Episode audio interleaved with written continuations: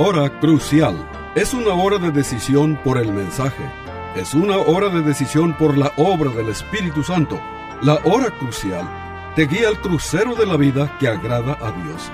Aquí te presento al orador bíblico, el doctor Adán Rodríguez. Él te habla hoy. Y al fin de esta audición, si tú quieres, llámale al teléfono 956-289-3340. Repito, 956-289-3340. Disfruta la música y aquí te presento al orador bíblico, el doctor Adán Rodríguez.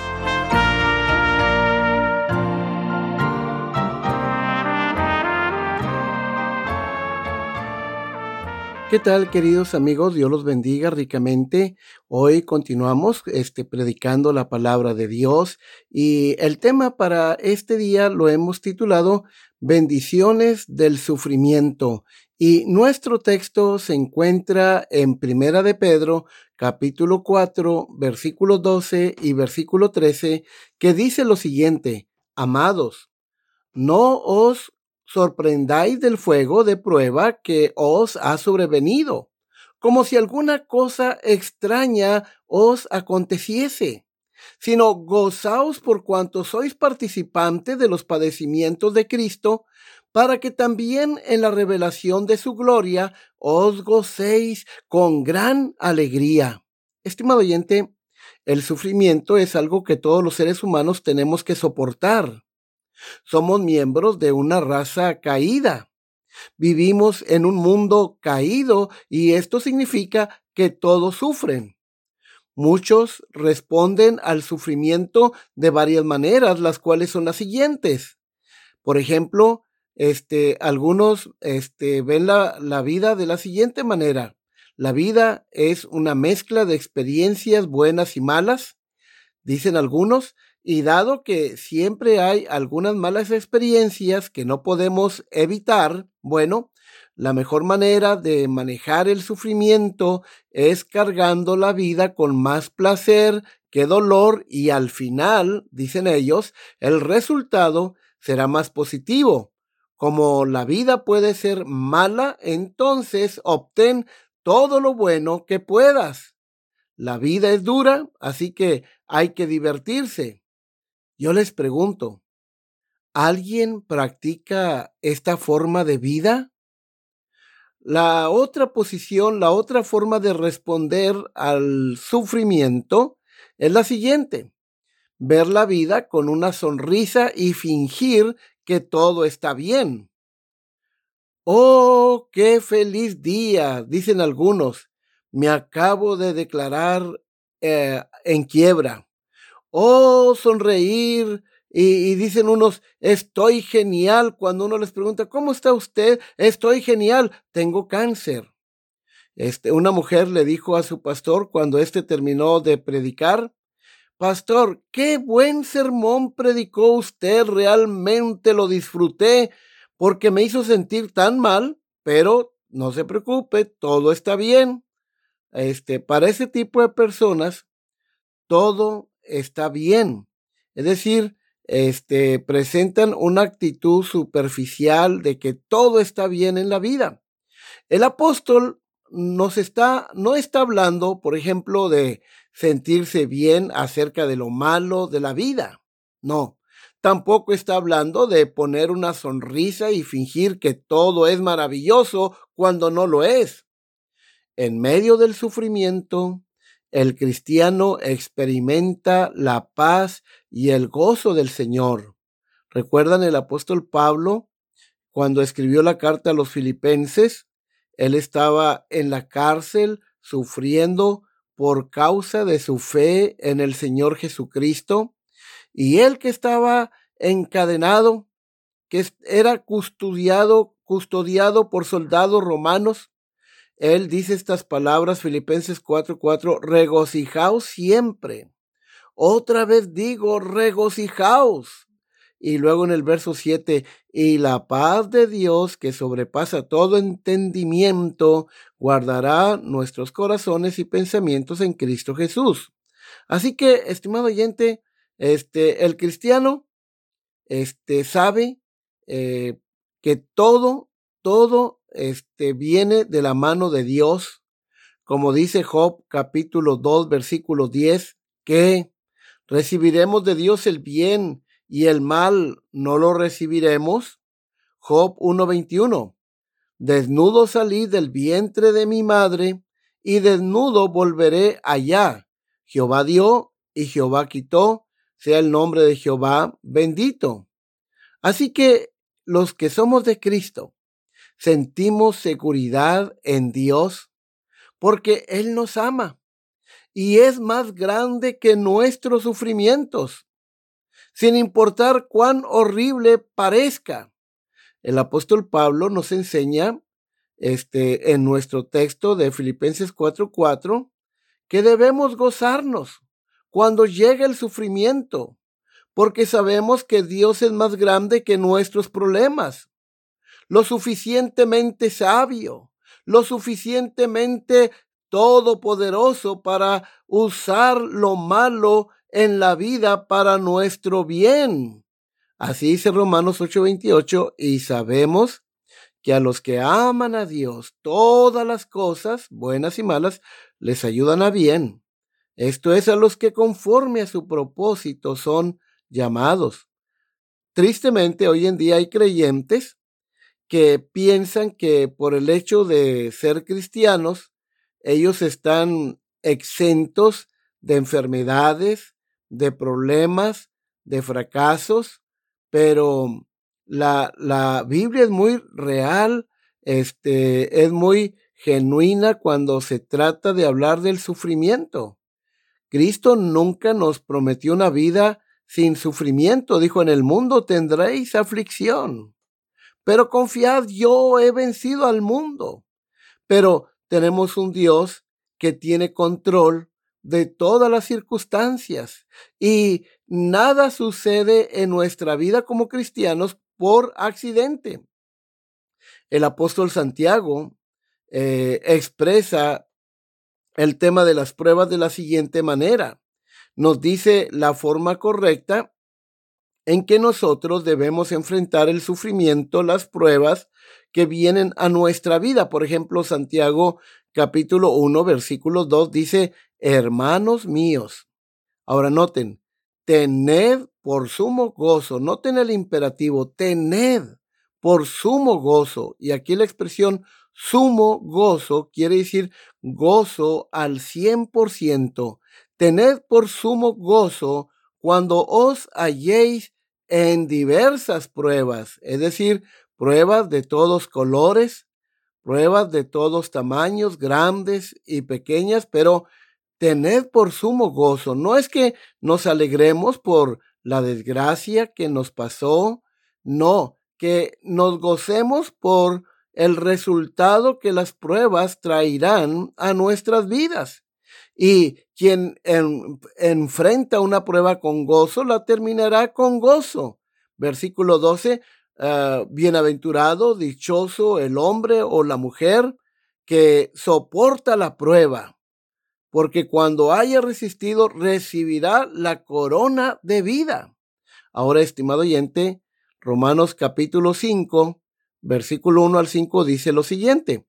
Justificados pues por la fe, tenemos paz para con Dios por medio de nuestro Señor Jesucristo, por quien también tenemos entrada por la fe a esta gracia en la cual estamos firmes, y nos gloriamos en la esperanza de la gloria de Dios.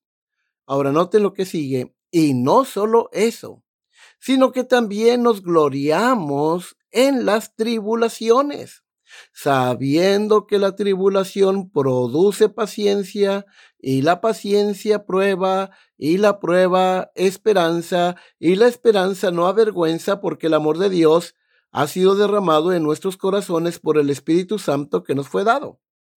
Así que también la Biblia nos habla, el Señor Jesucristo, en Mateo 5, 11 y 12 dice Cristo, dichosos, felices, Bienaventurados sois cuando por mi causa os vituperen y os persigan y digan toda clase de mal contra vosotros mintiendo.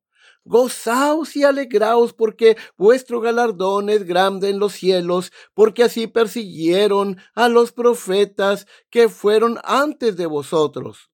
Entonces, la Biblia nos enseña que el sufrimiento en la vida del cristiano puede ser productivo, porque trae bendiciones especiales. La pregunta que debemos plantearnos a continuación es cuáles son esas bendiciones que trae el sufrimiento o cuáles son las bendiciones del sufrimiento. Bueno, estimado oyente, en este día les voy a mencionar tres grandes bendiciones que vienen como consecuencia este, del sufrimiento en la vida del creyente en Cristo. la, la primera bendición es esta. El sufrimiento es una bendición cuando es correctivo. Este es el tipo de sufrimiento que Dios permite que venga para alejarnos del camino de la rebelión, para alejarnos del camino del pecado y regresar al camino de la justicia. Cuando el sufrimiento hace que recobremos nuestros sentidos de esta manera, nos damos cuenta que de hecho fue una bendición.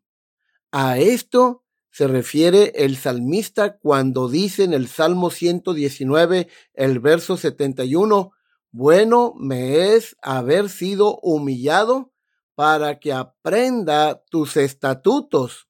Estimado oyente, muchas veces el gran amor de Dios por nosotros se ve en la bendición del sufrimiento correctivo. Esto es lo que dice el escritor a los hebreos cuando escribe en su carta en el capítulo 12, versículos 5 al 9. Dice, y habéis ya olvidado la exhortación que como a hijos se os dirige diciendo, Hijo mío, no menosprecies la disciplina del Señor, ni desmayes cuando eres reprendido por Él, porque el Señor al que ama, disciplina, y azota a todo el que recibe por hijo. Si soportáis la disciplina, Dios os trata como a hijos, porque ¿qué hijo es aquel a quien el Padre no disciplina? Pero si se os deja sin disciplina, de la cual todos han sido participantes, entonces sois bastardos y no hijos. Noten el verso 9. Por otra parte, tuvimos a nuestros padres terrenales que nos disciplinaban y los venerábamos. ¿Por qué no obedeceremos mucho mejor al Padre de los Espíritus y viviremos? Bueno, estimado oyente, lo que este texto nos enseña, entre otras cosas, es que Dios a todo el que recibe por hijo lo disciplina, ¿sí? Y, y la base de la disciplina de Dios es su gran amor por nosotros. Pero también aquí encontramos una advertencia. Dice, por ejemplo, el versículo, el versículo número 9, dice, por otra parte, tuvimos nuestros padres terrenales que nos disciplinaban y los venerábamos. Ahora, noten la, la pregunta, ¿por qué no obedeceremos mucho mejor al Padre de los Espíritus y viviremos, quiere decir que existe la posibilidad que una de las formas que Dios pueda usar para disciplinarnos cuando mantenemos una actitud de rebeldía contra Él, bueno, uno de los métodos de Dios es que Dios puede quitarnos nuestra vida, nuestra vida física, para que no seamos condenados con el mundo, así como Dios le quitó la vida a Ananías y Zafira. ¿verdad? Dice, y viviremos. Ahora, me decía una vez una persona, Dios a mí nunca me disciplina. Yo nunca he experimentado ninguna disciplina de Dios. Bueno, es que no eres un hijo de Dios. Pero nuestro texto claramente dice que Dios a todo el que recibe por hijo lo disciplina. Así que, estimado oyente, creo que lo, lo primero que debemos hacer cuando el sufrimiento se nos presente es detenernos y preguntarle a Dios si este sufrimiento es para nuestra corrección. Yo te pregunto, ¿ha estado usted involucrado en un comportamiento egoísta? ¿Ha estado usted, querido hermano, involucrado en un comportamiento rebelde, en un comportamiento tonto? ¿Y está sufriendo por eso? ¿Alguno de ustedes alguna vez han mirado hacia atrás en algún sufrimiento que pasaron y se dijeron, gracias Dios, gracias por disciplinarme de esta manera? Gracias Dios por amarme lo suficiente como para dejarme pasar por esta aflicción. Ahora sé que esta era la única forma en que yo podía entender, Señor. Gracias por disciplinarme, ¿sí? Este, gracias por la bendición de tu sufrimiento correctivo. Entonces, el sufrimiento es una bendición cuando es correctivo, cuando Dios ha mandado esta tormenta a nuestras vidas para llamar nuestra atención y traernos de regreso al camino de la justicia. La segunda bendición del sufrimiento es la siguiente. Este, por ejemplo, eh, cuando nuestra respuesta trae gloria a Dios. Fíjense bien, cuando nosotros respondemos de una manera que esa respuesta al sufrimiento trae gloria a Dios. De hecho, cada vez que atravesamos momentos difíciles, nos damos cuenta de que no se debe, no, se, no se debe a nuestro pecado. Una de nuestras primeras oraciones debe ser que respondamos al sufrimiento de una manera que dirija a las personas hacia Dios. Déjame ponerlo de esta manera, querido amigo. Nuestro sufrimiento puede ser una bendición para los demás, para las personas que nos rodean, empezando con nuestra familia, si nuestra respuesta al sufrimiento les muestra a ellos este lo que es nuestra fe en Dios. Cuando ellos ven que nuestra respuesta al sufrimiento es una respuesta de fe, ¿sí? Que, que nuestra fe en Dios está bien establecida, ¿sí? En Él. Eso es una bendición. En tiempos difíciles, nuestra oración debe ser, Dios, permíteme responder a este momento de dificultad de manera que traigan gloria a tu nombre en lugar de que traiga simpatía. Deja que este sufrimiento haga que los demás tengan hambre de conocerte, oh Dios, como yo te conozco. Usa esto para mostrarles lo precioso que es mi relación contigo. Si lo permitimos, el sufrimiento, estimado oyente, tiene una manera de moldearnos en personas piadosas y empáticas. Vemos a otros pasando por las mismas dificultades que nosotros y el amor de Dios llena nuestro corazón por ellos. Piénselo. ¿Quién puede ayudar mejor a una madre que ha perdido a un hijo que otra madre que ha pasado por la misma pesadilla? ¿Quién puede animar más a alguien a quien se le ha diagnosticado un cáncer que otro hombre que se ha sometido a la cirugía de un cáncer? En Romanos 5:5 Pablo dice que Dios ha derramado su amor en nosotros, en nuestros corazones, y cuando vemos a otro sufrir como nosotros, puede ser la válvula de liberación de ese amor al ayudar a las personas en cuyos zapatos hemos caminado. Entonces, el sufrimiento puede ser una bendición cuando es correctivo. El sufrimiento puede ser una bendición cuando nuestra respuesta trae gloria a Dios. Y en tercer lugar, estimado oyente, el sufrimiento es una bendición cuando es productivo para nosotros personalmente. Romanos 5.3, por ejemplo, dice, este, dice el apóstol Pablo, que el sufrimiento produce paciencia. Y no solo esto, sino que también, dice Pablo, nos gloriamos en las tribulaciones sabiendo que la tribulación produce paciencia. Puede producir el sufrimiento tres cosas maravillosas en nuestra vida. Primero, produce paciencia, dice el apóstol Pablo. Y aquí la palabra paciencia es sinónimo de perseverancia. La palabra griega aquí para paciencia este significa permanecer firme bajo presión. Pero noten también que este el sufrimiento puede traer madurez espiritual a nuestras vidas. Santiago 1:4 dice, "Mas tenga la paciencia, su obra completa, para que seáis perfectos, es decir, maduros, ¿verdad? Este, y cabales sin que os falte cosa alguna." Estimado oyente, Dios nunca nos da la paciencia en charola de plata. La paciencia viene a través del sufrimiento, ¿sí?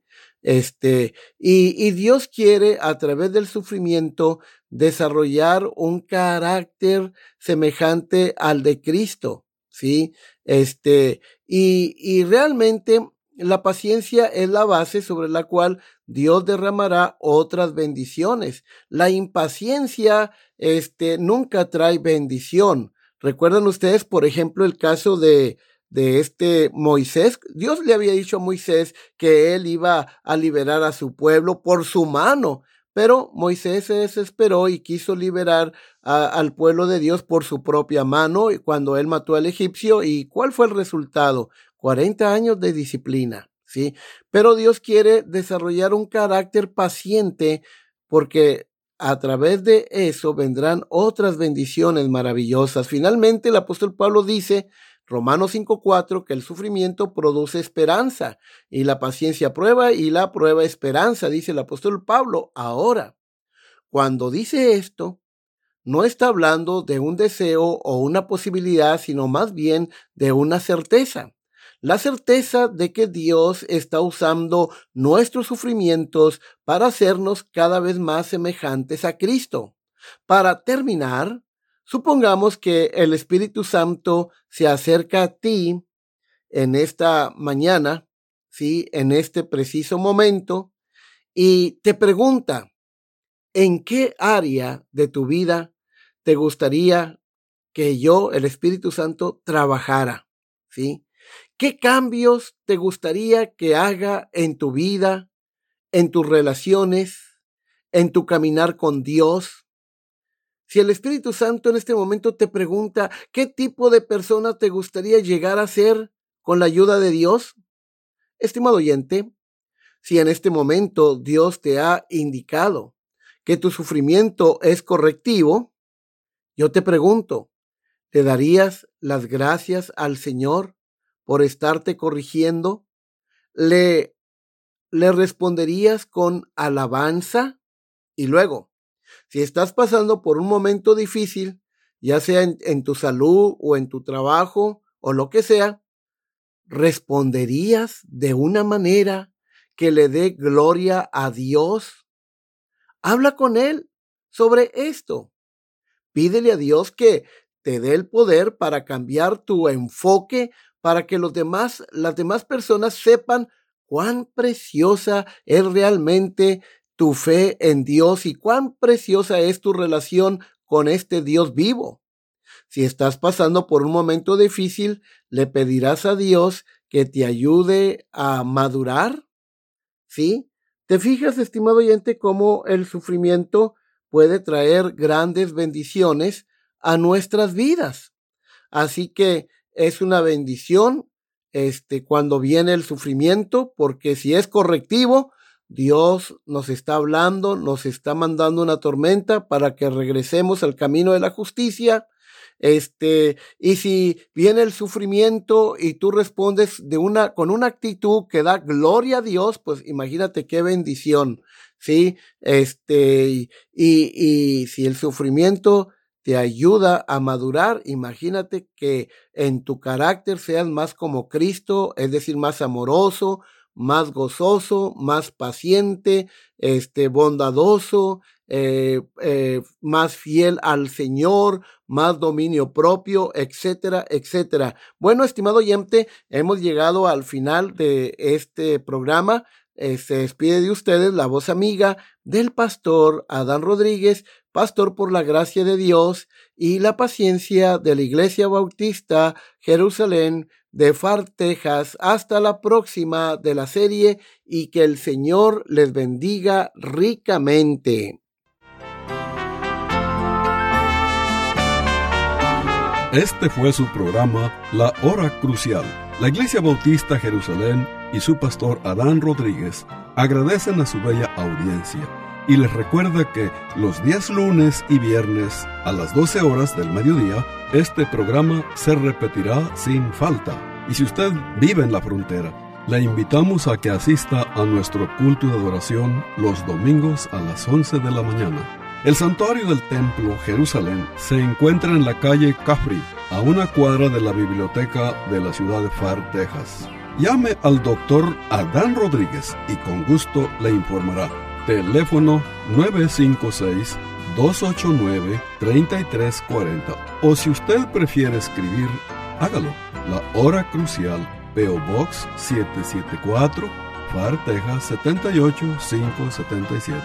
Repito, la hora crucial, PO Box 774, FAR, Texas 78577.